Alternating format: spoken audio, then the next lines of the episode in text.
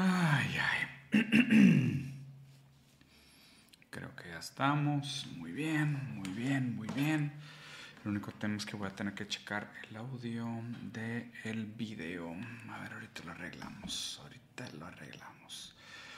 Excelente. Ya se conectó la raza. Ay, chinga madre, no tengo nada de tomar, güey. Ah, se me acabó el café. No tengo agua. Ahorita sea, güey. Se me hace que. Ah, no, tengo una mineral. Todo está bien. Se cancela el apocalipsis. Unique New York. Unique New York. Unique New York. The army of cockroaches has unleashed the apocalypse on the western banks. The army of cockroaches has unleashed the Armageddon on the western banks. Ok, listo. Mis cuerdas vocales están oficialmente calientes, hirviendo, calientitas. Así es, así que empecemos. Muy bien. ¿Cómo están? Mi hermoso, sensual, festivo, mexicano, viva México cabrones, altamente desechable capital humano. Es así como una de esas frases genéricas a las cuales les puedes poner diferentes módulos y cositas en medio para que sigan funcionando y funcionan increíble. ¿eh? La verdad es que acaba funcionando muy bien esta frase. A ver, voy a poner un video que vamos a revisar hoy de un gran amigo mío, Santiago Hermesilla, que hizo un video sobre los siete hechos más, perturbado, más perturbadores del reinado de Isabel II de Inglaterra. Esta reina que tiene la cara como de emperador Palpatine, que por cierto nos divertimos mucho haciendo la miniatura. Eh, dejen nada más asegurarme de que se va a ver, ver, bien el video y se va a escuchar bien el audio. Coméntenme ahí luego, luego al principio si el audio del video se escucha bien o si está demasiado alto o demasiado bajo. ¿va? ¿Me ayudan, por favor? Nada más checar esto. Ah, ah, cabrón, ¿qué dice? No sé por qué regresó Sisek. Ahí está. Eh, aquí está el video de Santiago. Vamos a ver el volumen. Lo primero que quiero que me pongan por favor en el chat es qué tan alto o qué tan bajito se escucha el audio de Santiago. ¿ok? Me voy a poner los audífonos porque voy a estar escuchando el video con ustedes y comentando a medida que sea prudente. Ah, bueno, para empezar, para la gente que no lo conoce, Santiago es un tipazo eh, eh, español, marxista, especialista en política, en economía, es una puta biblioteca con patas el cabrón, la verdad es que le he aprendido bastante. Eh, viene a México la siguiente semana, va a estar conmigo dando conferencia en la Ciudad de México el día 22 de eh, septiembre de la siguiente semana. Viene también Ernesto Castro, Nahuel, un amigo de, de, Argentina. Va a estar muy bueno. Vamos a organizar un congreso al que le estamos poniendo como nombre Confluencia, que tiene ambiciones pues definitivamente vinculadas a eh, cómo frenamos el desarrollo del protofascismo en la América Latina, cómo pensamos en español, cómo pensamos como hispanohablantes, cómo podemos desarrollar nosotros eh, algún tipo de sentimiento de unidad desde donde estamos. Y pues también nosotros como creadores de contenido filosófico en español, pues cuáles son los retos a los que nos enfrentamos y qué deberíamos de hacer con la plataforma y la audiencia con la que tenemos. ¿no? Entonces van a ver la siguiente semana ahí en el, en el DF el evento. Eh, por cierto, este libro que está presentando Santiago, Iberofonia y Socialismo, yo escribí, yo escribí el epílogo, eh, tuve la, fortuna de que Santiago me pasara una copia del libro antes de que fuera publicado y tuve el gusto, el placer y el honor de escribir una partecita de este libro que la verdad está bastante interesante. De hecho, dentro de este libro, eh, Santiago presenta pruebas y investigaciones históricas de que por lo menos tres presidentes mexicanos fueron agentes o estuvieron vinculados a la CIA. Entonces, pues la verdad es que el libro es toda una bomba, se los recomiendo ardua y ampliamente. Pero bueno, voy a poner el video y ustedes me dicen cómo se escucha, si se escucha bien, se escucha muy alto o muy bajo. Iberofonía y Socialismo está a la venta a partir del 6 de octubre en todo el mundo de habla hispana. Editado por Última Línea, contiene un epílogo de Diego Ruzzari. Ah, cabrón, eso no lo había visto. No está listo para que mi cara pareciera así mamadora en la orilla. Oye, extraño mi barba, cabrón. Vean, vean cómo, cómo una, una quijada más masculina me favorecía la mirada mamadora. Ahora siento que no me veo tan mamador como en, ese, como en esa foto, pero bueno hay momentos peores y hay momentos mejores en la vida. Entonces, pues, ¿cuál es el problema? Si os interesa la filosofía de la historia y la geopolítica, esta obra os encantará. Haceros con ella. El 8 de septiembre del año 2022. Mm. ¿Se escucha bien? ¿Se escucha chido? A ver qué dice la gente. Un poco alto. ¿Un poquito alto? Va, perfecto. Le voy a bajar un 8.3% al volumen. ¿Les parece? Díganme si están de acuerdo con que le baje 8.3% al volumen. Díganme también en el chat si quieren que sea 8.25 tal vez por ciento, tal vez es demasiado 8.3, o si quieren que sea 8.37. Eh, sean específicos en el chat, dejen su comentario. ¿Qué tanto les gustaría que aumentara o redujera el volumen relativo a lo que escuchamos en las primeras palabras del buen Santiago? Que por cierto, Santiago tiene esta apariencia de metalero, eh, es una persona enorme, el cabrón está altísimo y es un bombón, güey. O sea, no puedo, no puedo expresar lo buen tipo que es Santiago. O sea, al contrario de lo que todo el mundo dice, que, güey, este vato tiene mala pinta porque tiene la barba, el cabello largo y habla así como de manera imponente. Güey, es un tipazo es un gran tipo. Okay. 8.2%, 8.399 repetido hasta el infinito, 8.25, 8.39.4, no mames, cabrón. No, no, o sea, no voy a pasar de 8.3 a 9.4. ¿Qué te pasa? O sea, así no funcionan las matemáticas. A la persona que haya puesto 9. algo, you're fucking insane. O sea, estás loco, estás mal de la cabeza. Debería de haber castigo para gente tan perversa como tú. Continuemos. Falleció a los 96 años de edad Elizabeth Alexandra Mary Windsor, más conocida como la reina o emperatriz del Reino Unido de Gran Bretaña e Irlanda del Norte. Desde este humilde canal, descanse en paz. Isabel II fue reina del Reino Unido, como ya dije, pero también de sus diversos territorios y colonias de ultramar. A ver, creo que lo podemos ver en 1.5, ¿cierto? ¿Están de acuerdo? Les doy... Eh 8.3 segundos para que digan si sí o no lo podemos ver en, velocidad de 1.5. ¿Están de acuerdo? Porque es un video medio larguito. A ver, 8, 7, 6, 5, 4, 3, 2, 1, 1.5. Perfecto. Con una persona. Gracias, Sebastián Montaño Rodríguez. Tú fuiste la persona que ganó en, contestar dentro del 8.5 7 eh, segundos, que deberíamos de verlo en velocidad 1.5, así que aquí vamos. Me encantaría que tuvieran otras velocidades como 1.54814 o algo así un poco más específico, pero bueno, ni modo. Entonces vamos a verlo en velocidad 1.5. Partidos por todo el planeta, así como monarca de Antigua y Barbuda, Canadá, Australia, Bahamas, Belice, Granada, Jamaica, Nueva Zelanda, Papúa Nueva Guinea, Isla Salomón, San Vicente y las Granadinas, San Cristóbal y Nieves, Santa Lucía y Isabel II falleció en el castillo de Balmoral, en Escocia, una de las cuatro naciones étnicas que constituyen el Reino Unido, junto con Gales, Irlanda del Norte e Inglaterra. Todos estos territorios, junto con las repúblicas independientes que en su día fueron colonias del Imperio Británico, en su pico de expansión en el año 1921, bajo la monarquía de Jorge V, así como un par de naciones que no tienen pasado imperial colonial británico, como son Ruanda, que fue parte primero del Imperio Colonial Alemán y luego del Imperio Colonial Belga, y Mozambique, que fue parte del Imperio Portugués, forman parte de la Mancomunidad de Naciones, también conocida como Commonwealth of Nations que desde el año 1950 admite en su seno a estados que no pertenecen al pasado colonial británico y que tampoco pertenecen a la monarquía británica, aunque en la Commonwealth se encuentran estados que admiten simbólicamente la jefatura del estado de la monarquía británica. Para que se den una idea de lo imperialista que fue eh, Inglaterra en su auge y en su historia, eh, un amigo mío que es historiador brasileño me pasó el dato que la celebración de la independencia de la invasión de Inglaterra es el, la efiméride más común del mundo. En promedio, a cada seis días, un país del mundo celebra haber sacado a Inglaterra de sus territorios. O sea, ¿qué pedo? o sea, imagínense ese nivel de invasión, ese nivel de imperialismo, para que acá seis días en promedio algún país diga, puta, ¿te acuerdas de los ingleses? Sí, cabrón, qué bueno que se fueron a la verga. O sea, acá seis días un país cuenta esa historia, güey. Pinches vatos que no se aguantaban, güey.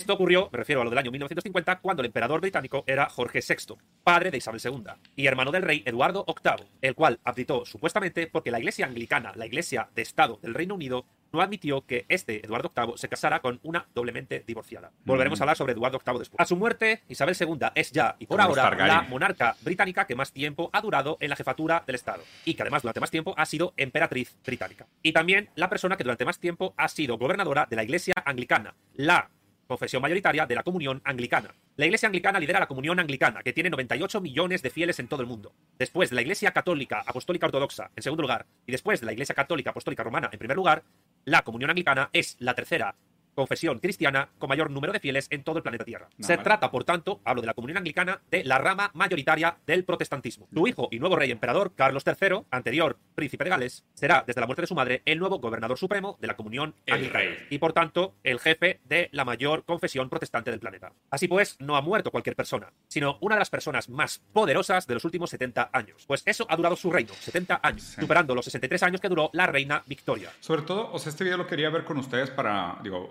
obviamente, para empezar, toda la gente que se sentía todavía de alguna manera en algún tipo de responsabilidad moral de rendirle tributo a la reina y lavando su historia de abuso, invasiones y muchas de las cosas que estoy seguro que Santiago va a mencionar hoy, pero también la gente que decía que, ah, no, pues era una figura puramente simbólica, no tenía poder político. Es de que, ¿de quién me estás hablando, güey? Tenía un poder político encabronado, pero bueno, no, no spoiler. Las muestras de respeto institucional y diplomático se han visto por todo el planeta también, debido a la muerte de Isabel II. Aunque también, hay que decirlo, ha habido excesos de boato en países que nada tienen que ver con el pasado imperial colonial británico. La cuestión es que la persona institucional de Isabel II ha sido despedida de este mundo como si se tratase de un modelo personal a imitar, e incluso como una jefa de Estado ejemplar. Sin embargo, en estos 70 años, el Reino Unido, el Imperio Británico, ha tenido numerosos episodios oscuros. Pues es mucho tiempo, 1952 a 2022. Estos hechos son tan oscuros, tan perturbadores, que merecía la pena tratarlos en un vídeo. Así pues, como diría el youtuber Ángel David Revilla, más conocido como Dross, estos son los siete hechos de la monarquía británica de Isabel II más perturbadores. Pero antes, como siempre, pulgar arriba, deja tu comentario abajo, suscríbete a mi canal si quieres ver más De hecho, les voy a pedir de paro. Obviamente estoy haciendo este review para darle visibilidad también al canal de Buen Santiago. Háganme el favor, saliendo aquí, vayan allá, vayan a ver los videos. Santiago tiene unos videos increíbles, sobre todo explicando principios de economía y marxismo de una manera súper simple, súper didáctica. Es un cabrón muy objetivo, muy frío, pero lo cual es muy bueno para este tipo de explicaciones. Si quieren menos de lo mío, que tiene mucho de mi cosecha, obviamente, vayan a ver los videos de Santiago. En serio lo recomiendo, es un gran tipo, además de una gran persona, un gran pensador. Entonces, háganle caso, o sea, aprovechenlo porque la verdad es que sí, en, en redes sociales, al ser, lo último que escuché es que hay un favoritismo de 80-20 al contenido liberal contra el contenido eh, marxista, ¿no? Entonces, eh, necesitamos ayuda, porque sinceramente hay demasiada visibilidad para una tendencia ideológica que acaba cuando supera sus miedos de sí misma identificándose con el fascismo y pues definitivamente necesitamos más materialismo para analizar las situaciones reales de lo que nos está sucediendo hoy en día. Contenido de materialismo político audiovisual y comparte este vídeo con tus familiares, amigos y allegados. Sin más, comencemos. A ver. que la vienen anuncios, ni modo. Nos los vamos a chutar, güey. ¿Cómo le hago para quitar los anuncios? Para que no los vean. Es que no, está cabrón. Bueno, son cuatro segundos, ya, ya los quitamos.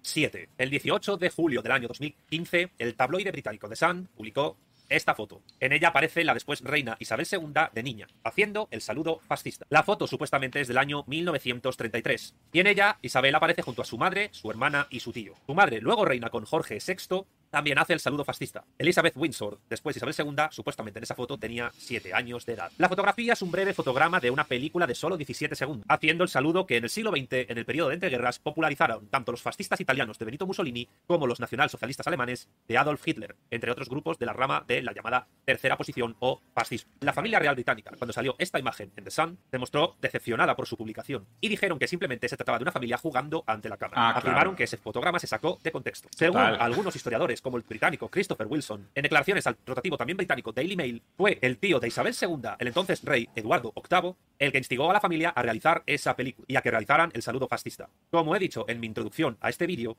el reinado de Eduardo VIII fue muy breve, pues abdicó para supuestamente poder casarse con una estadounidense doblemente divorciada antes de casarse con él. El, nombre de aquella estadounidense del pecado Wallis Simpson. Tras su abdicación, Eduardo y Wallis Simpson se fueron a vivir a París, a Francia, y allí vivió con el título de Duque de Windsor. El caso es que el anteriormente rey Eduardo VIII, mientras vivió en París y mientras vivió en la Europa continental, como la llaman los británicos, no hizo sino dar multitud de problemas a la familia imperial británica, sobre todo por sus evidentes simpatías por el nazismo y por Hitler, con quien se reuniría en Berlín en el año 1937. Eduardo y Wallis Simpson se casaron ¿eh? en el castillo de Candé, en Francia, propiedad de Charles Bedot, francés colaboracionista de los nazis durante la Segunda Guerra Mundial y durante la ocupación nazi de Francia. Incluso se dice que Simpson tuvo como amante al ministro de Asuntos Exteriores nazi, Joachim von Ribbentrop. El caso es que Eduardo estuvo junto a Hitler en Berlín en 1937. Se fotografió con él e hizo el saludo fascista con sus oficiales y con las tropas de Hitler. El mismo saludo que hizo hacer a la futura reina los Isabel II. y los liberales pierden su miedo al fascismo.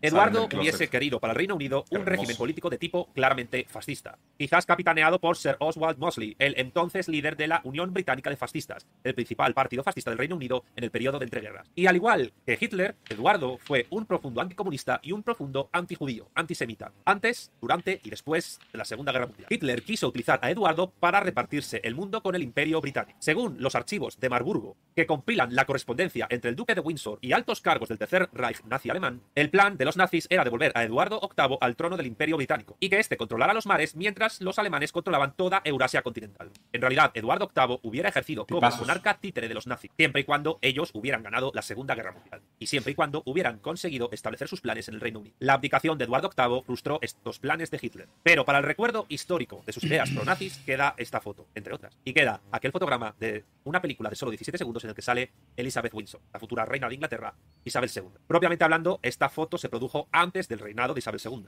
Pero como apareció públicamente en el año 2014, siendo ella todavía emperatriz británica, aparece por ello en este top. Número 7. Número 6. Quizás algunos se sorprendan porque este acontecimiento histórico aparezca tan abajo, en el número 6. Pero debido a que las teorías conspirativas alrededor del mismo nunca se han podido probar del todo, la muerte de la princesa Diana, por eso aparece en este puesto. Estoy hablando, como no podía ser de otra manera, del accidente mortal de la princesa Diana de Gales. El accidente automovilístico que acabó con la vida de Diana Spencer, quien fuese princesa de Gales junto con el entonces príncipe Carlos, ahora emperador Carlos III, fue uno de los hechos que más conmovió a Inglaterra, al Reino Unido y a lo que queda del Imperio Británico y el resto del mundo, la verdad, a finales del siglo pasado, a finales del siglo XX. Murió junto a su compañero sentimental de entonces, Dodi Al-Fayed, y junto al conductor del vehículo, Henry Paul. Hubo un único superviviente en este accidente. Luego hablaré de él. Fue un empresario y productor de cine egipcio, y fue hijo de Mohamed Al-Fayed, capitalista dueño del Fulham Football Club, uno de los equipos de la Premier League inglesa, y dueño durante varios años de los almacenes Harrods en Londres. Mohamed Al-Fayed fue dueño de Harrods entre 1985 y 2010, año en que los vendió por 1.500 millones de libras esterlinas a la familia real de Qatar. La madre de Dodi Al-Fayed fue Samira Khashoggi, escritora y editora, y hermana, además, del traficante de armas saudí Adnan Khashoggi. ¿Por qué aparece este caso en el top, siendo solo un accidente? Según la BBC, la cadena pública británica de televisión, los paparazzi que persiguieron el coche en el que iban Henry Paul, Dodi Al-Fayed y Lady Di, debido a la conducta errática que tuvieron en el túnel donde entró el coche a la hora de perseguirlo para hacer fotos, conducta errática que también tuvo supuestamente el conductor Henry Paul, eso siempre, según la BBC, fue lo que provocó el fatal accidente. En 1999, una investigación francesa demostró que el conductor del coche, Henry Paul, había tomado alcohol y antidepresivos antes de tomar el auto, por lo que se habló, sobre todo a partir de la operación Paget, operación realizada en 2004, que no fue sino una investigación sobre este caso, se habló, como digo, de un homicidio involuntario realizado entre los paparazzi que perseguían a Lady Di en su auto y Henry Paul, que murió en el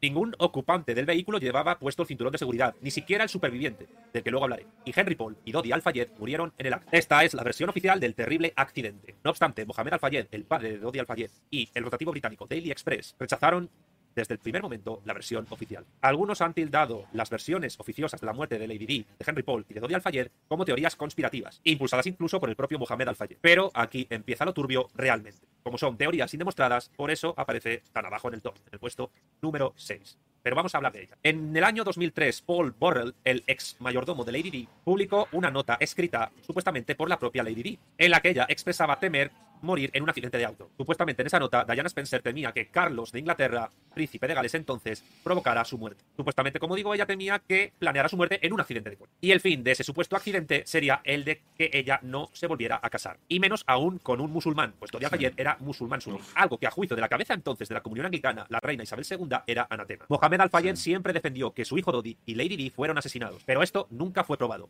Nunca fue probada la teoría según la cual Henry Paul, el conductor que murió en el accidente, pertenecía al MI6 británico, la agencia de inteligencia exterior del Reino Unido. Mohamed Al-Fayed siempre rechazó las pruebas de sangre de Henry Paul, pruebas que demostraron la ebriedad y la ingesta de antidepresivos por parte del conductor. Según Mohamed Al-Fayed, su hijo Dodi había comprado un anillo de compromiso a Lady Di, por lo que iban a anunciar su compromiso de boda públicamente. Otros testimonios cercanos a Diana Spencer, no obstante, afirmaron que ella no tenía ninguna ganas de volverse a casar con nadie. Y estos testigos afirman que se lo dijo poco antes del siniestro, poco antes del accidente. Además, un cirujano pakistaní residente en Inglaterra, Hasnat Khan, afirmó que tuvo una relación de dos años con Diana y que esta relación contaba con la aprobación de Carlos de Inglaterra. Asnat Khan, que sigue vivo, también es musulmán. Por tanto, la versión del padre de Dodi no cuadra con lo que dice Hasnat Khan. No obstante, y más allá de todo lo que he dicho hasta ahora, hay dudas razonables sobre este caso. Paso a exponerlas y a que juzguen ustedes mismos. La primera tiene que ver con alguien del que todavía no he hablado, del único superviviente del accidente. Su nombre es Trevor Reese Jones, que era el guardaespaldas de Lady Di, que también iba en el coche con él. Reese Jones afirma todavía hasta el día de hoy que no recuerda absolutamente nada de aquel accidente. Tras aquel hecho trágico, Reese Jones trabajó para el propio Mohamed Al-Fayed y años después trabajó para la petrolera Halliburton, de la cual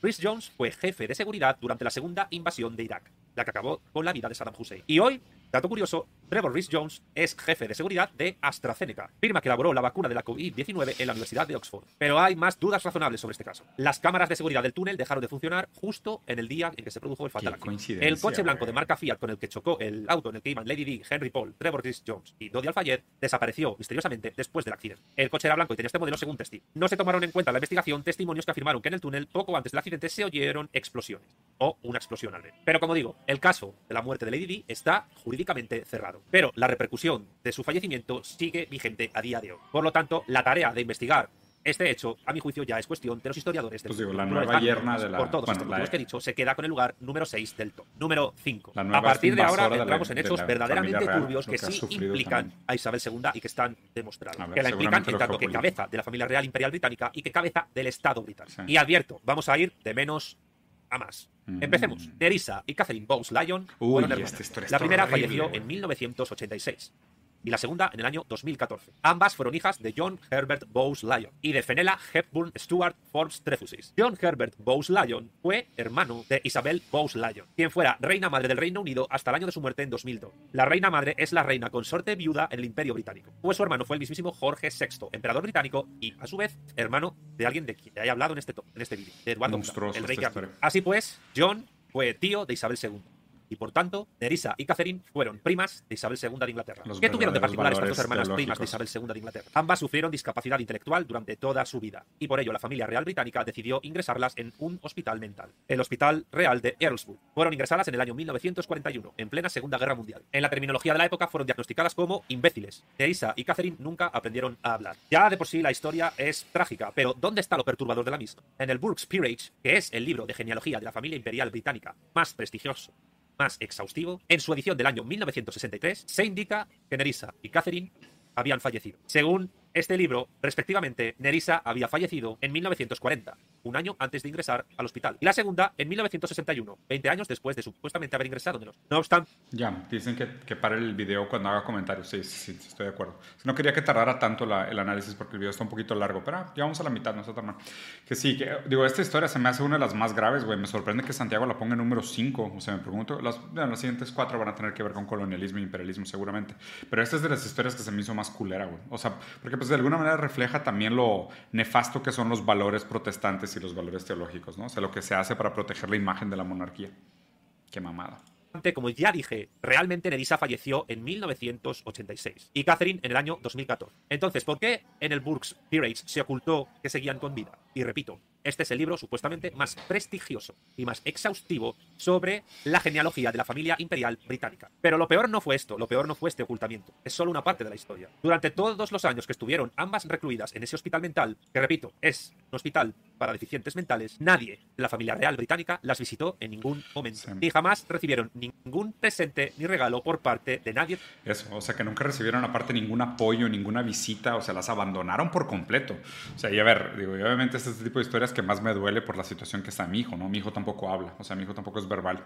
Eh, no sé, la verdad es que ni quiero, ni quiero hablar de ese, ese cajón porque pues es un cajón muy sensible, pero en la madre pinche deshumanización completa, güey. O sea, es, es... Y a ver, y eso es lo que provoca de alguna manera el pensamiento monárquico, como decía Lacan.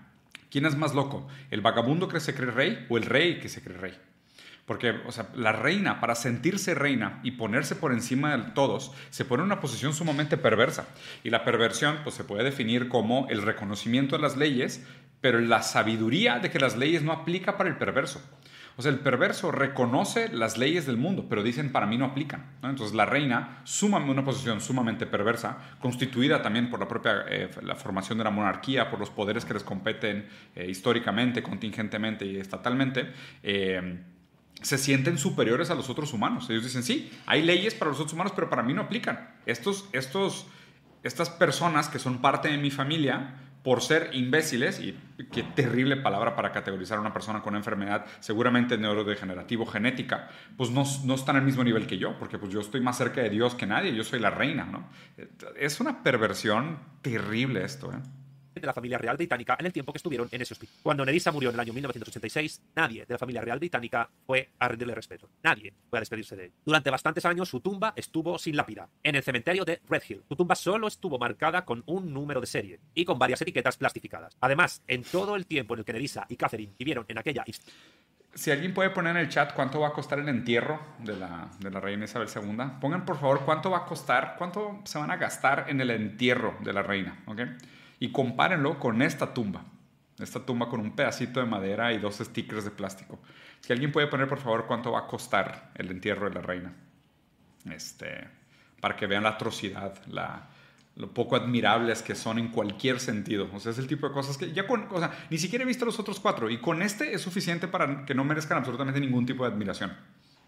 ningún tipo de admiración. O sea, si alguien de tu familia tiene una enfermedad neurodegenerativa y, necesita ayuda, y tú con todo el poder del mundo decides ocultarlas de tu árbol genealógico, fingir que no existen, no darles ningún tipo de apoyo, ni siquiera ir a visitarlas el día de su muerte y dejar que se entierre en una tumba anónima con un, con un pedacito de plástico, no mames.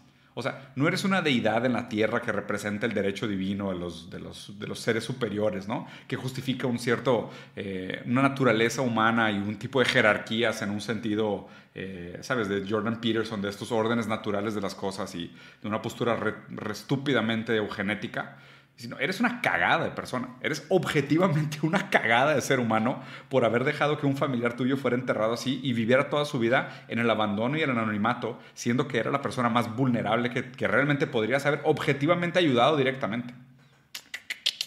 Cuando alguien defiende a la reina Isabel, acuérdense de esta historia y dile, compa, eres un imbécil institución de salud mental, ninguna de ellas recibió jamás dinero alguno de parte de su familia, la familia imperial británica, salvo solo 125 libras esterlinas anuales que la familia real británica entregaba a ese instituto. De no ser por una reciente serie emitida por el canal Netflix, The Crown, no se conocería esta historia. Y por tanto, si no fuese por Netflix, por desgracia, nadie jamás hubiese sabido, fuera del Reino Unido, o muy pocos.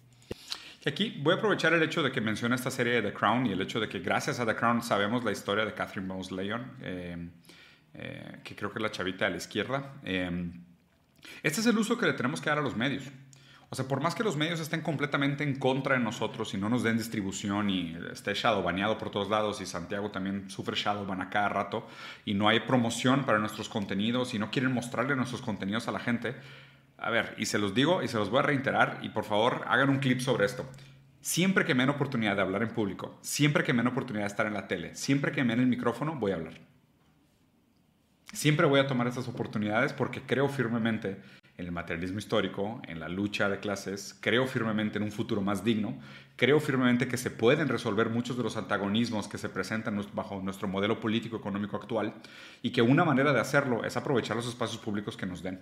O sea, la gente que dice que ah, qué incongruente que estás en redes sociales o en tele o monetizando. Y si, si tú me das el micrófono, si tú me pones una cámara enfrente, yo voy a hablar sobre el materialismo, voy a hablar sobre Marx, voy a hablar sobre filosofía, voy a hablar sobre la importancia de darle a la gente una vida digna, voy a hablar sobre la importancia de superar los antagonismos del modelo económico en el que vivimos hoy en día. Los voy a ocupar, por supuesto que los voy a ocupar. Ustedes denme una cámara y yo voy a hablar sobre Marx, me vale. Y obviamente el problema es de que bajo el modelo actual, cuando tú obtienes atención, viene dinero.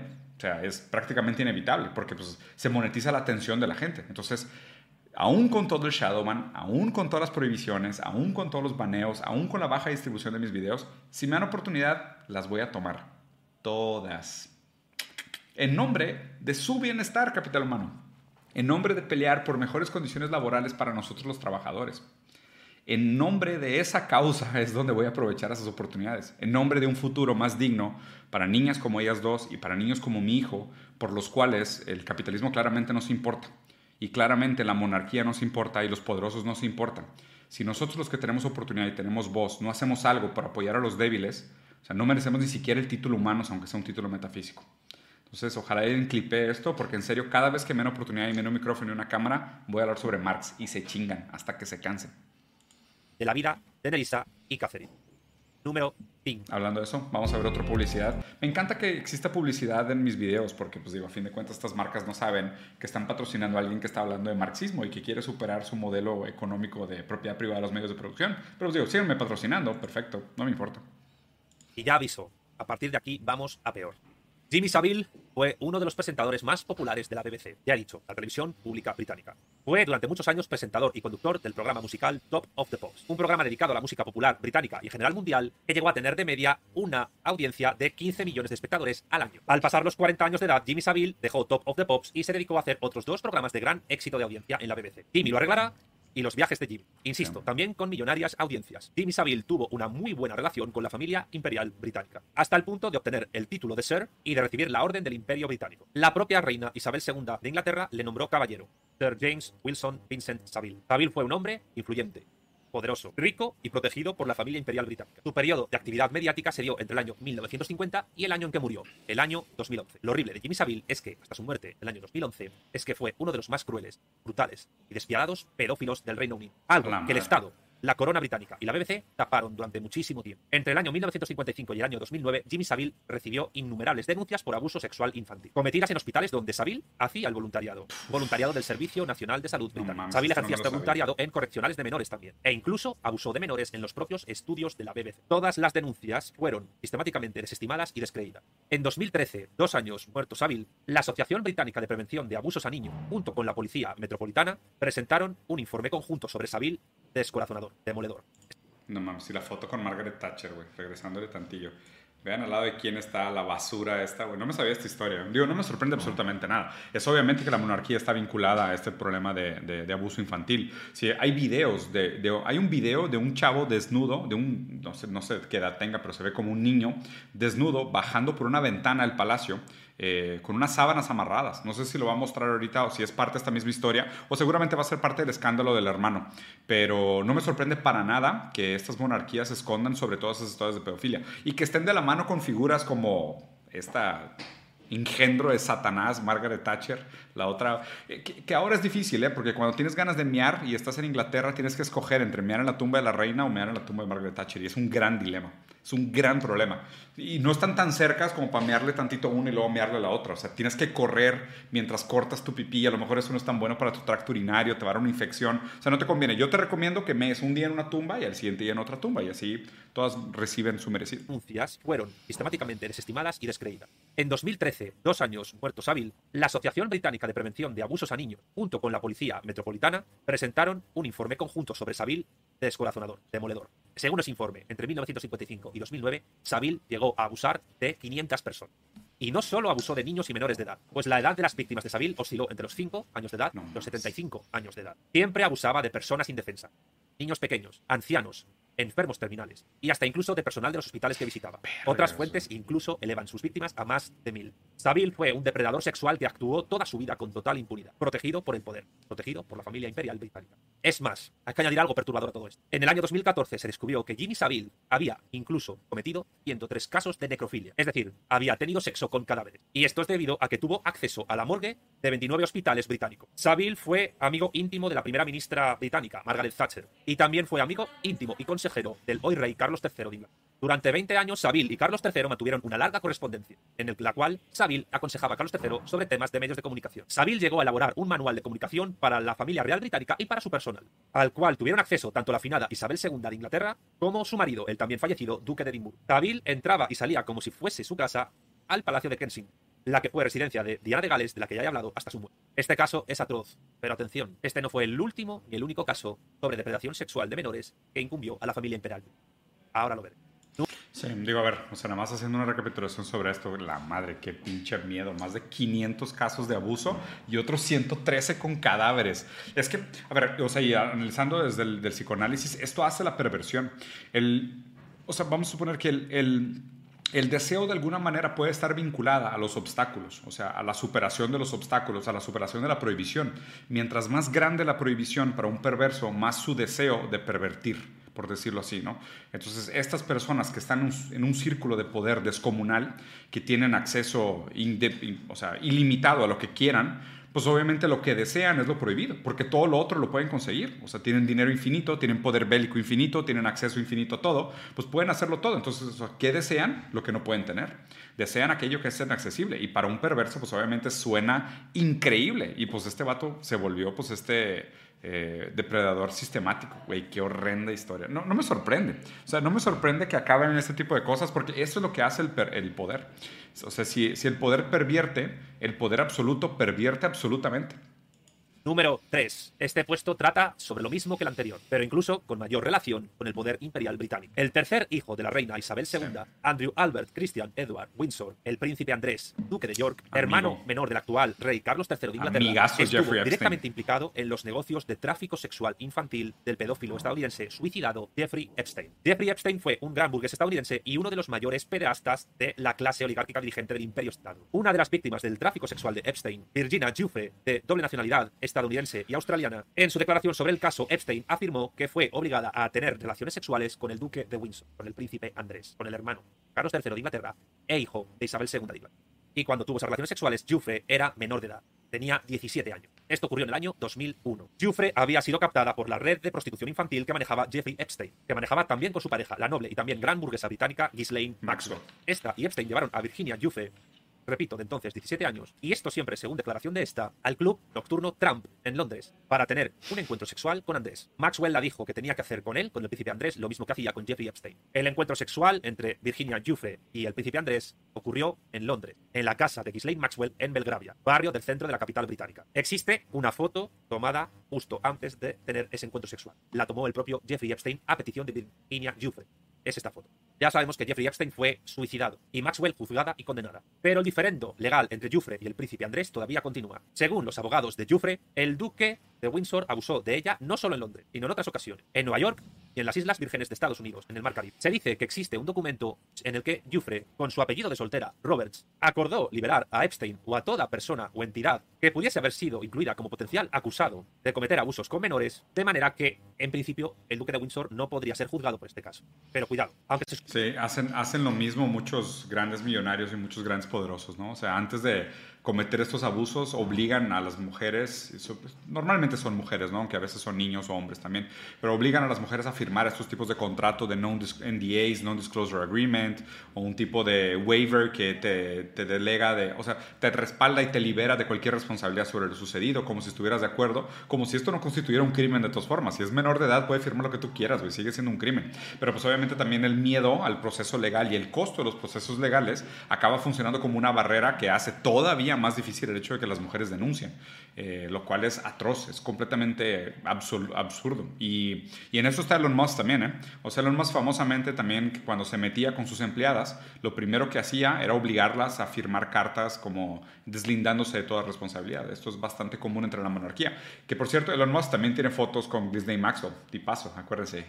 El que idolatra a Elon Musk es imbécil también igual que la gente que idolatra a la monarquía o a la reina Isabel, idiotas totalmente supone que existe un acuerdo de conciliación para evitar litigios, precisamente contra un miembro de la familia real británica. Este documento, este acuerdo que se firmó en Florida y según los abogados de Jufre, no exime al príncipe Andrés de su responsabilidad en los hechos. La relación entre Jeffrey Epstein y Ghislaine Maxwell con la familia imperial británica fue tan estrecha que existe una foto, esta foto, de ambos sentados en una cabaña de Balmoral, la finca escocesa en la que ha fallecido Isabel II de Inglaterra el pasado 8 de septiembre del año 2020. Supuestamente, Epstein y Maxwell fueron invitados por el propio príncipe Andrés a Balmoral, junto a una joven de 20 años cuya identidad todavía se desconoce. Número 3. Este es el problema para mí con las teorías de conspiración. Que, que, digo, a ver, o sea, esto no es teoría de conspiración, o sea, claramente algo pasó aquí y claramente hay casos de, de, abuso infantil, de violación, de pedofilia, lo que tú quieras, definitivamente los hay. ¿Qué tan grande? Probablemente nunca lo vamos a saber. Y aquí es donde cabe, pues cabe cualquier cosa, pero pues tenemos que ser cuidadosos con no, también no desvirtuarlo al punto de lo absurdo, porque en fin, lo que pasa es que hoy la gente usa la idea de teoría como, como una manera de desvalidar los hechos. Y claro, como pues, el sistema eh, prefiere meter a la cárcel a Julian Assange y suicidar a, a, Epstein en silencio, en lugar de realmente hacer la verdad y hacer justicia, lo único que hacen los ricos y los millonarios es protegerse entre ellos. La clase capitalista, solo se, la burguesía, solo se protege entre ellos y usan tanto el aparato estatal como el, el aparato privado y económico para perpetuar sus privilegios. Eh, pues no hay manera de saber. El tema es de que cuando la gente se pone demasiado conspiranoica con la lectura de, lo que sucede aquí, pues ya nadie los toma en serio y acaban ridiculizados como locos, cuando definitivamente no lo están. El trasfondo de lo que está sucediendo aquí es absolutamente irrefutablemente real. Número 2. Y por desgracia, el puesto número 2 tiene que ver con lo dicho en el puesto número 3, puesto número pero a una escala incluso más grande, más perturbado. No vamos a hablar en este puesto número 2 de una persona con poder cercana a la familia. Y tampoco vamos a hablar de una persona de la propia familia. Ahora vamos a hablar de un territorio entero pertenece a lo que queda del Imperio Británico. La isla de Jersey. Ubicada en el Canal de la Mancha, al oeste de las costas francesas, se encuentra el paraíso fiscal de Jersey. Jersey es una dependencia de la corona británica. No forma parte del Reino Unido, tiene estatus de colonia de ultramar. No obstante, la corona imperial británica ejerce en Jersey la más alta magistratura, al igual que en el resto de dependencias de la corona británica. Las dependencias no son territorios de la Commonwealth. Todos tienen un alto grado de autonomía, y el Reino Unido se encarga de su representación internacional y de su defensa. En asuntos comunes entre las dependencias y el Reino Unido, el Parlamento británico es el que legisla, y siempre lo hace en nombre de la corona. Además de Jersey, son dependencias de la corona británica, la isla de Man y la bahía de Guernsey. A pesar de tener una población de poco más de 100.000 habitantes, la isla de Jersey es el décimo paraíso fiscal más importante del mundo. Por cierto, si alguien quiere comprender cómo todavía el imperio británico sigue existiendo a día de hoy, al menos en el aspecto financiero, y cómo lo que queda del imperio británico se ha convertido en la red de evasión fiscal y en la telaraña financiera más grande del planeta, les recomiendo ver el documental La tela de araña, el segundo imperio británico, que explica perfectamente todo este inmenso poder capitalista anglosajón, con base en la City de Londres. Dejo abajo la descripción un enlace para ver completo el documental. En Yo voy a aprovechar para volverles a recomendar el canal de Santiago. Vayan a ver, piquen a todos los botones, piquen a todos los... Hagan esto, abran todos los videos en diferentes ventanas. Denles likes, denles view. ¿Qué les cuesta? Pongan comentarios, di gracias, jaja, qué gran cabello. Y luego ven los videos, porque aparte tiene videos increíbles. Lo que podemos hacer es apoyarlo, porque definitivamente canales como el de Santiago y como el mío tienen muchísima menos distribución, tienen una fracción de la distribución de lo que tienen los canales liberales. Y otra cosa, que los canales liberales, la gran mayoría, aparte de los que están vinculados a Atlas Foundation, Heritage Foundation, reciben dinero directamente de estas monarquías que criticamos y de gente como los hermanos Koch, que están directamente vinculados a Atlas Foundation y Heritage, y les meten una lana absurda de publicidad. Y luego la gente que está bastante desesperada por las condiciones materiales en las que rige el mundo, la dificultad material en la que vivimos, acaban cayendo en estos discursos bobos, idealistas, completamente desconectados de la realidad, de los, de los discursos liberales. Entonces, ayúdenos, un like, un view, un comentario, porque pues la verdad es que sí, estamos tratando de mejorar el mundo desde las condiciones materiales, que es lo importante. Vayan a ver el canal de Santiago. Jersey viven gran burgueses y oligarcas muy poderosos, que no quieren ser identificados. La mayoría de la población de Jersey son empleados de estos capitalistas, y no se permite que en la isla trabajen personas ajenas a la misma. Entre el año 1960 y el año 1986, el Hot de la Garenne fue el orfanato más importante de Jersey. En él se desarrollaron numerosísimos casos de pederastia y también de tortura, cometidos por altos cargos de la isla y por personal del propio orfanato. Una investigación internacional desarrollada por la Interpol y por Scotland Yard, una investigación de muchos años y muy costosa en lo que a dinero se refiere, determinó que en la isla de Jersey se había establecido la mayor red de pedofilia del mundo. Incluso se sabe que Jimmy Savile participó en actos horribles en el orfanato de Jersey. E incluso se sabe que en esos actos participó un ex primer ministro británico, Sir Edward Heath, que también fue acusado de cometer actos terribles en aquel orfanato. La investigación permitió detener por tortura y otros actos depravados a personal del orfanato, pero nunca se detuvo a nadie poderoso que residía en la isla. Investigadores extranjeros tienen prohibido no solo entrar en la isla de Jersey, sino entrar al propio Reino Unido para investigar este caso. ¿Por qué es tan difícil investigar este perturbador? Según el periodista español Luis Ventoso, en un artículo publicado en el diario ABC en el año 2017, en Jersey se administran más de 220.000 millones de libras esterlinas en depósitos bancarios y 221.000 millones más solo en fondo. En Jersey existe opacidad absoluta y fiscalidad casi cero. Vean cómo la perversión es como el común denominador de este caso.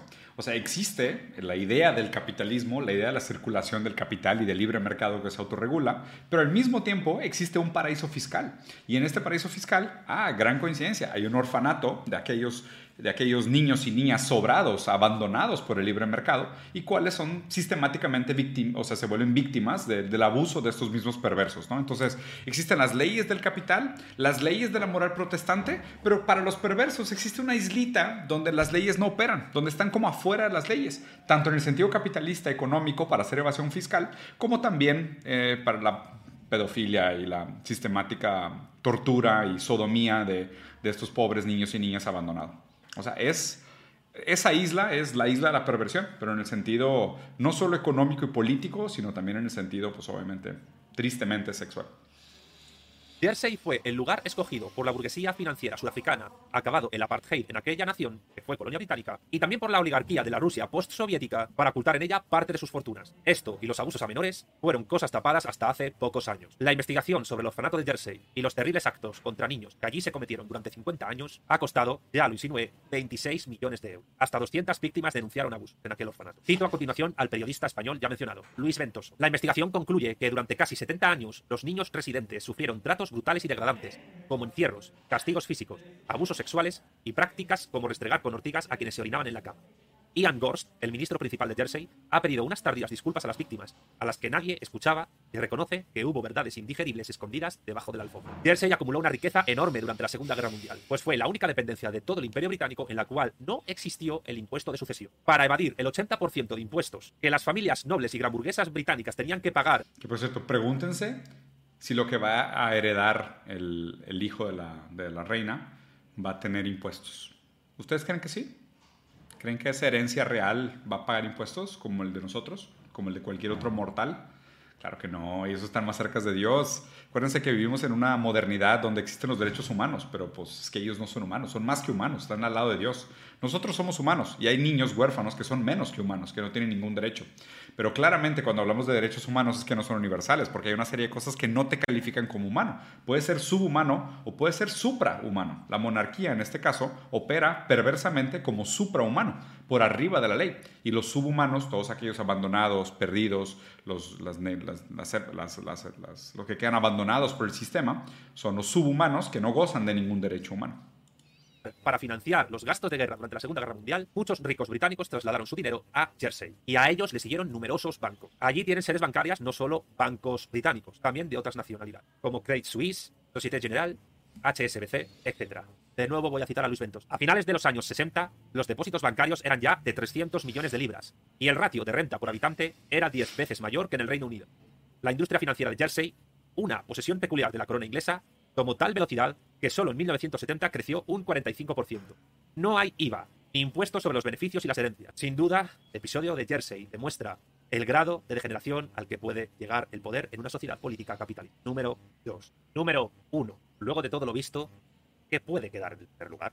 Con esta frase en sus vídeos, Dross siempre se refiere a aquellos hechos que por su magnitud, están a años luz de lo ya tratado en este. Y aquí no vamos a ser la excepción. Y todo de lo que hablado hasta ahora ya es suficientemente perturbador. Es durante el reinado imperial de Isabel II de Inglaterra cuando prácticamente concluye el proceso de descolonización del Imperio Británico. Si bien todavía hoy el Reino Unido posee de manera efectiva 14 territorios de ultramar, de los cuales 10 se encuentran en la lista del Comité Especial de Descolonización de la Organización de Naciones Unidas. Cuatro están fuera, como son los reclamos territoriales antárticos del Imperio Británico, en disputa tanto con Chile como con Argentina, así como las bases militares en Chipre, de Akrotiri y de Kelia, como el territorio británico en el Océano Índico y como las islas Georgias del Sur, Sandwich del Sur en el Océano Atlántico. Pero el proceso descolonizador del Imperio Británico durante los 70 años de reinado de Isabel II, Inglaterra, fueron de todo menos pacíficos. Fueron sanguinarios, violentos y en los que se cometieron innumerables abusos y opresiones. Así pues, lidera este top sobre el reinado de Isabel II de 1952 a 2022 es todo el conjunto de guerras de descolonización en los que se metió el Reino Unido mientras su imperio colonial se desmoronaba. Las intervenciones militares de lo que queda del Imperio Británico en el exterior durante el reinado de su majestad Isabel II de Inglaterra, repito, descanse en paz, y que muestran cómo la descomposición del imperio británico fue violenta, bélica, sanguinaria y global, es lo que ocupa el número uno de este top. Advierto que cada conflicto ameritaría un vídeo cada uno de Probablemente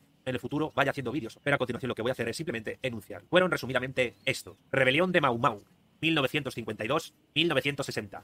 Iniciada un año antes de la proclamación de Isabel II como emperatriz. Fue una insurrección en Kenia contra la administración colonial británica.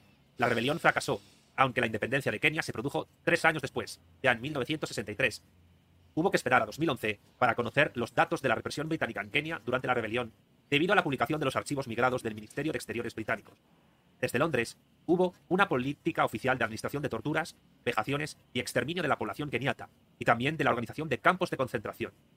Torturas, violaciones, asesinatos impunes por parte de las autoridades británicas, campos de concentración, de trabajo y campos de niños fueron construidos para yugular la rebelión de Mau Mau. Guerra de Jebel Agdar, 1954-1959, en Omán. Se enfrentaron en guerra civil los partidarios de un imamato y los de un sultanato, que resultaron victoriosos. Omán se independizó del Imperio Británico en 1951.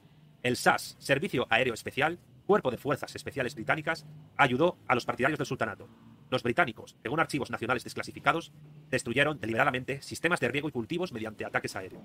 El Ministerio de Relaciones Exteriores británico aprobó que se realizaran ataques aéreos sin previo aviso sobre población civil en el interior de Omán. Crisis de Chipre, 1955-1959. Insurrección grecochipriota organizada por el EOKA nacionalista contra la dominación británica, quienes en un inicio tenían la intención de partir la isla en dos, una zona grecochipriota y otra turcochipriota.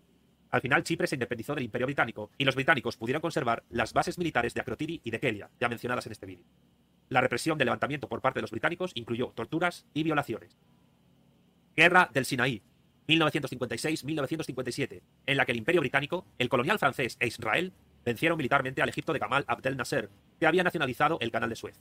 La URSS y Estados Unidos forzaron a la triple alianza israelí, británica y francesa a abandonar Egipto. Incluso Dwight M. Eisenhower, presidente entonces de Estados Unidos, amenazó al Imperio Británico con vender los bonos en libras esterlinas del gobierno de Estados Unidos si no se retiraban, lo que hubiese provocado un gran daño al sistema financiero británico. Esto provocó la dimisión del primer ministro británico de entonces, el conservador Anthony Eden. Este conflicto supuso, a ojos de muchos, el fin del Imperio Británico como una sociedad política capaz de tratar de igual a igual con Estados Unidos y con la Unión Soviética. Hmm. Los británicos ya jamás recuperarían el canal de Suez. Fíjate que o sea, esto me hace reflexionar sobre lo que está sucediendo ahorita en Ucrania. Eh, con la amenaza que hizo hoy eh, este alto mando militar soviético, soviético, ruso, ya quisiera yo que fuera soviético, eh, diciendo que si Estados Unidos le da misiles de alto alcance a Ucrania, lo van a tomar como un cruce de línea roja y la pronunciación por parte del, de, de Shipping eh, sobre apoyar Rusia. Vamos a ver si logran amedrentar a Estados Unidos, porque si logran amedrentar a Estados Unidos, ya sea a través de la presión económica, de recursos, gas natural y lo que se necesita en Europa para el invierno, contra la ineficiencia de los embargos económicos que le están tratando de poner a Rusia y el hecho de que China muestre un tipo de apoyo a, a Rusia, si esto logra amedrentar a Estados Unidos, puede ser una lectura muy similar a esta, ¿eh? el decir, pues ya, o sea, si están amedrentados, quiere decir que su poder bélico o su, su manera de actuar ya no es proporcional a la cantidad de poder que tienen hoy en día. Campaña de la frontera. 1956-1962. El enfrentamiento bélico en Irlanda del Norte entre el Imperio Británico y el IRA. Fue un absoluto fracaso para el IRA. otra vez StreamYard. Sí, vamos a ver StreamYard. Como que saben que uso, que uso este tipo de plataformas. Claro. Fueron sucesivos conflictos que se dieron entre 1958 y 1976 entre Islandia y el Reino Unido por los derechos de pesca de la zona, fueron un total de tres enfrentamientos que perdieron los británicos, pues Islandia consiguió aumentar su zona de pesca exclusiva hasta 200 millas náuticas. Guerra de Dhofar, revolución marxista-leninista en el Sultanato de Omán, abortada por el Sultanato con apoyo británico. Emergencia Malaya, 1948-1960. Guerra de liberación colonial de Malasia contra el Imperio Británico. El Partido Comunista de Malasia y el Ejército de Liberación Nacional Malayo, que denominaron al conflicto Guerra de Liberación Nacional Anti-Británica, fueron la más importante fuerza opositora al Imperio Británico. Los británicos acabaron con 6.710 guerrilleros del MRLA, así eran sus siglas, en inglés, y metieron a más de 3.000 prisioneros en campos de concentración. Dos años después, Malasia se independizó del Imperio Británico. Pero aquí no acabó la cosa. Confrontación Indonesio-Malaya, 1962-1966, en la que la Malasia independiente se enfrentó a Indonesia por el control de la península malaya y la isla de Borneo. El objetivo de los británicos fue, además, tumbar al líder político revolucionario indonesio Kusno Sosrodjiharjo, más conocido como Sukarno, primer líder de la Indonesia independizada del colonialismo neerlandés. Consiguieron sustituirle por el dictador pro-anglo Haji Muhammad Suharto, más conocido como Suharto.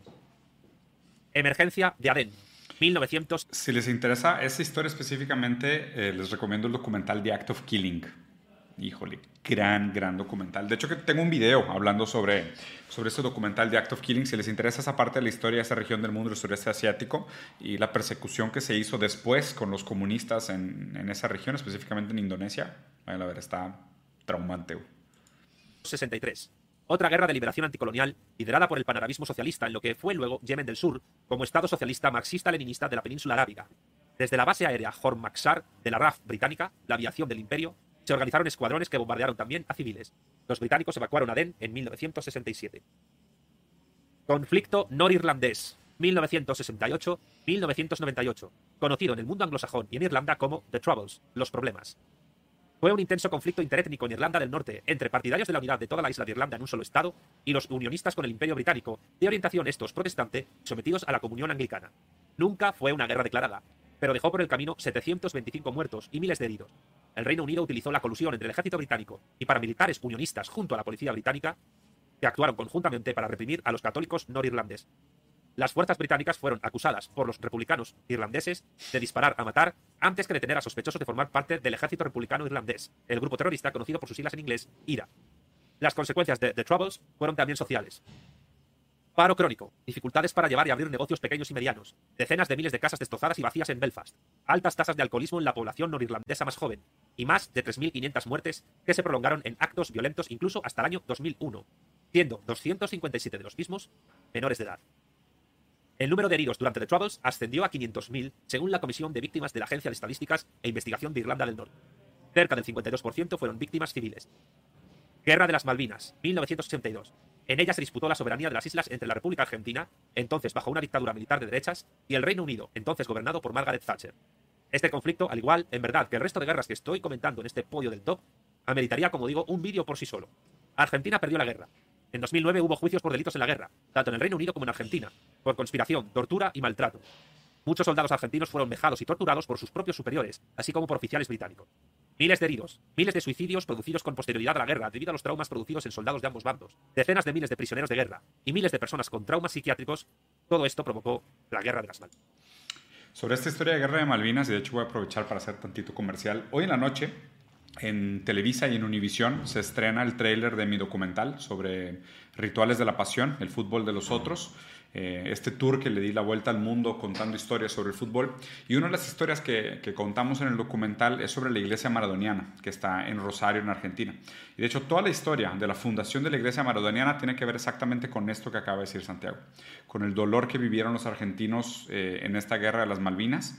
Eh, la manera como el papel que jugó Maradona como figura social, política, cultural, mesiánica para, para el pueblo de Argentina y por qué se le compete y realmente se merece ese título de, Dios, que realmente el Diego, el Diego, ¿eh? se lo merece absolutamente el título de, el jugador más grande de la historia, definitivamente. Hoy sale el documental, hoy sale el trailer del documental y después los capítulos van a salir poquito a poquito durante todo noviembre. Y este específicamente, el de Argentina, es una joya, güey, de la iglesia maradoniana. De hecho, entrevisté a un, a un soldado que estuvo, que fue prisionero de guerra en, las, en la Guerra de las Malvinas y después se unió a la Iglesia Maradoniana, que conecta, exactamente, de hecho esa entrevista es la que conecta esta historia con el por qué existe la Iglesia. La Primera y Segunda Guerra del Golfo, en que los británicos mm. participaron también con tropas. La Guerra de Bosnia, en que participó como miembro de la OTAN. La Operación Zorro del Desierto de 1998. La Guerra de Kosovo de 1998-1999 la Guerra Civil de Sierra Leona, 1991-2002, conocida como la Guerra de los Diamantes de Sangre, que provocó entre 50.000 y 70.000 muertos y 2,5 millones de desplazados dentro y fuera de esta excolonia británica. Guerra de Afganistán, 2001-2021, que ha provocado hasta 7.500 muertos, casi 8.000 heridos y el retorno final de los talibanes. No solo eso, hay que sumarle una estadística aquí. Es la guerra que más ha provocado suicidios en Estados Unidos. De hecho, el número de bajas del ejército americano y de la OTAN en, el conflicto de Afganistán no es nada comparado con la cantidad de suicidios que sufrieron el mismo bando. Digo, si lo comparas con la cantidad de muertos y civiles en, Afganistán, obviamente que es incomparable porque mataron a chingazo de gente y dañaron a miles de civiles, pero provocó una cantidad absurda de suicidios en el ejército americano. Guerra de Libia, 2011 que acabó con la gran yamajirilla árabe libia popular socialista de Muammar Gaddafi y convirtió a la Libia actual en un estado fallido, controlado en diversas zonas por el Estado Islámico, señores de la guerra, esclavistas y un gobierno títere de la anglobalización, en expresión de Diego Fusaro. Eh, hace poquito, de hecho, también el mismo site de Wikileaks de Julian Assange liqueó información de que uno de los motivos por los cuales intentaron matar a, o fueron a, matar a Gaddafi fue porque él quería unificar África y tenía intenciones de crear una gran eh, una gran coalición africana para proteger los recursos en contra de la depredación de los colonizadores. Nada contra, ¿verdad? Nada, nada, más, nada más fácil que provocar un golpe de Estado tratando de privatizar, de nacionalizar o proteger de la privatización tus recursos naturales. Eso es como, puta, güey, es como meterte con heridas al río Amazonas y llamarle las pirañas. Consecuencias también de la guerra de Libia son 9.400 muertos, 50.000 heridos y 4.000 desaparecidos. Así pues, el reinado de Isabel II de Inglaterra, además de trapos sucios, y por algo se ha caracterizado, es por la guerra, por la agresiva política exterior belicosa de un Estado cuya hegemonía global todavía pretende disputar. Pero mientras se produce un prolongado proceso de descomposición imperial, solo la exitosa propaganda del Estado británico, de su capacidad de producción cultural de masas, aliada con la de Estados Unidos, y su inercia imperial histórica, logran que el común de los mortales sea paz de ver. Número 1. Si te ha gustado el vídeo, por favor, dale pulgar arriba. Suscríbete a mi canal y activa la campanita para recibir más vídeos así. Deja tu comentario abajo para decirme qué te ha parecido mi vídeo y compártelo en tus redes sociales con tus familiares, amigos y allegados. Gracias a los que ven mis vídeos y a los suscriptores de mi canal, que cada vez son más. Por supuesto, gracias a los que apoyan económicamente mi canal, tanto la gente de PayPal como los patrocinadores de Patreon, griegos, romanos e hispanos, sin los cuales este canal dedicado a la difusión audiovisual del materialismo político no sería posible. Sin más, me despido, un saludo a todos y hasta la próxima. Háganlo, por favor, güey. No les cuesta nada. O sea, vayan, piquen a los botones ahí, nada más hagan interacción para el algoritmo. Den vistas, compartan el video. La verdad es que me encanta Santiago porque es un cabrón educado, formal, hace las cosas bien. Eh, si se fijan, su postura, su manera de presentar la cosa está basada en hecho. No, que es, que es lo que estoy, estoy aprendiendo, que es realmente el legado del pensamiento materialista. O sea, el legado del pensamiento materialista es dejar detrás tu, tu tu moral, tu supuesto, tu, tu criptomoralismo, que mucha gente acusaba a algunos... Eh, algunos materialistas, inclusive a Marx lo acusaban de ser criptomoralista, pero realmente ser verdaderamente materialista implica dejar de lado tu, criptomoralismo. O sea, no hacer predicciones, no, no hacer juicios morales, sino tratar realmente con la información disponible, con los medios disponibles y el análisis crítico, descubrir realmente cómo funciona el mundo real, cómo funciona el mundo material, más allá de fantasías y apriorismos y idealismos y el deber ser y lo que tú quieras. No, no, no, ¿cómo es? O sea, ¿cómo, cómo es? ¿Cómo es, ¿Cómo es el capitalismo británico? Así.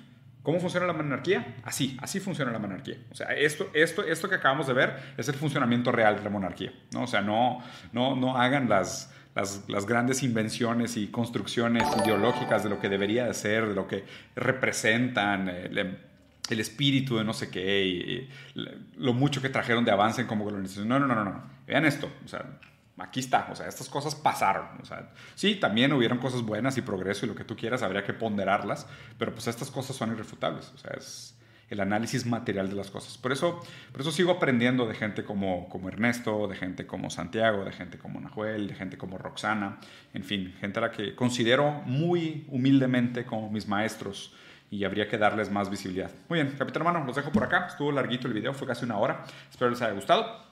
Dejen aquí su comentario, vayan a ver los videos en el canal de Santiago, se los recuerdo otra vez, no les cuesta nada ir a picarle subscribe, es un gran tipo, tiene videos sumamente educativos. Y necesitamos estar todos más preparados y más educados para defendernos, ignorar y, realmente eh, blindarnos de, ese pensamiento liberal, fantasioso, idealista que, que viene a seducirnos y a pintar la realidad de color de rosa, siendo que la realidad es islas con paraísos fiscales y pedofilia sistemática para los grandes millonarios. Muy bien, los dejo, capitán humano. Es hora de celebrar México. Viva México, cabrones. Gran día. Mm. Vergas, qué difícil video. Ay, cabrón. Qué pincha mamada. Más que voy a hacer más reacciones. Me gustó ver el video por primera vez y poder platicarlo con mis amigos invisibles de internet. Creo que tiene lo suyo. Ayúdenme a sacar los clips, banda. La neta, prefiero cuando los clips los hace la gente en lugar de hacerlos yo. Ustedes díganme qué es lo interesante de esto, si es que hay algo interesante en esto. Les dejo un abrazo, cuídense mucho. Si van a tomar hoy, háganlo de manera responsable y no se peleen con sus familiares ni con gente desconocida. No vale la pena. Pásensela bien. Cuídense.